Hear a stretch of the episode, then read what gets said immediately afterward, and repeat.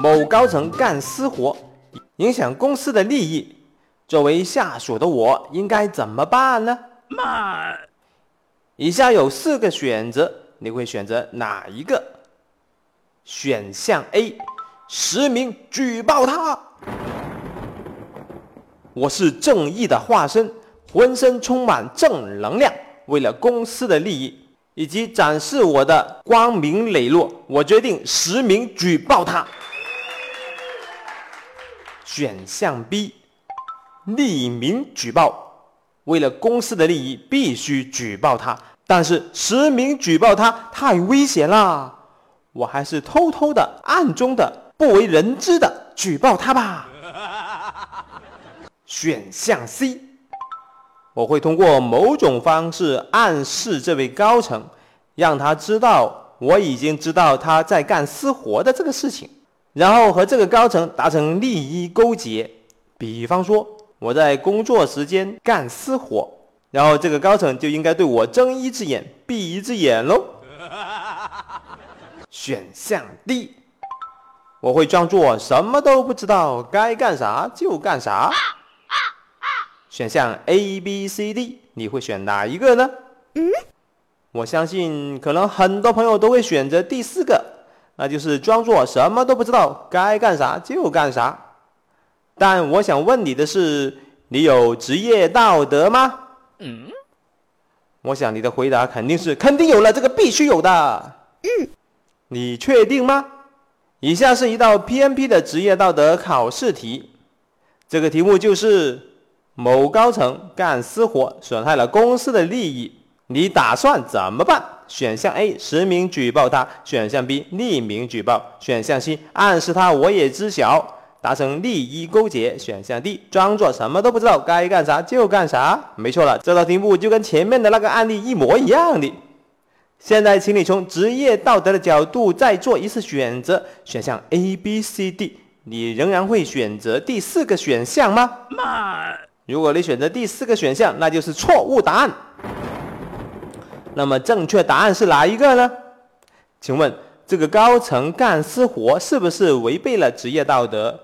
而你发现了这个违背职业道德的事情，又向公司隐瞒，请问你还有道德吗？所以正确的选择就是选项 A，实名举报他。但现实中你很可能不会这样子干，这样子你还好意思说你有职业道德吗？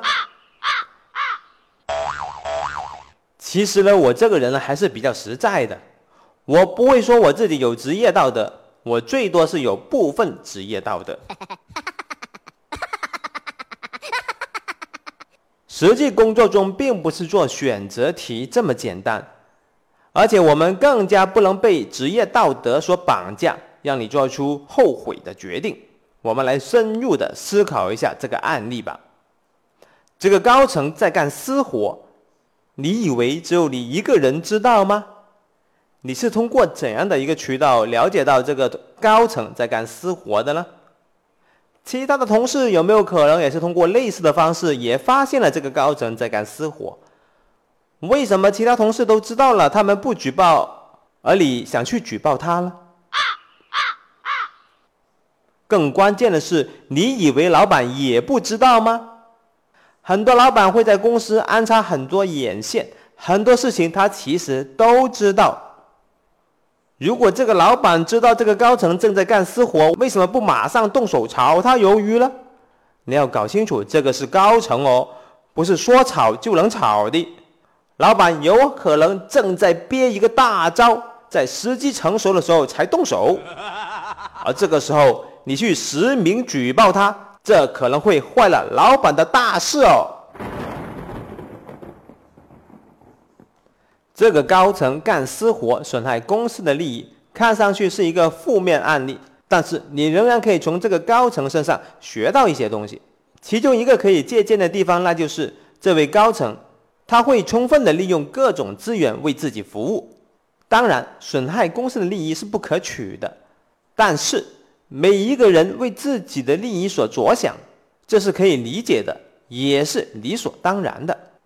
好了，那么对于这个案例，你应该怎么办呢？嗯，其实能和公司共赢是一个最高境界，但是难度很高。作为打工仔来说，你始终还是要为自己着想。职场不仅仅是干活，有时候它更加是一场权力的游戏。为了公司的利益，牺牲自我，有时候往往只能惨烈牺牲，你没有能得到任何的好处。慢。所以，对于这个事件，我的终极建议有两点。第一点，那就是静观其变。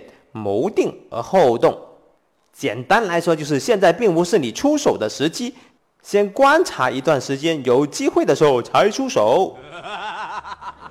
第二点，你与其着急公司的利益受损，你不如多着急一下自己，多提升自己的技能，多为公司创造价值，这些才是你能把控的风险比较低的事情。当然，举报这个高层有可能会有意想不到的高收益，但是高收益也意味着高风险。人生是一场修炼，职场是一种磨练。我是大大大火球，有任何想法赶紧吐槽一下吧。案例纯属艺术创作，如有雷同，那绝对不是真的。感觉不错的话，请点个赞吧，下期再见。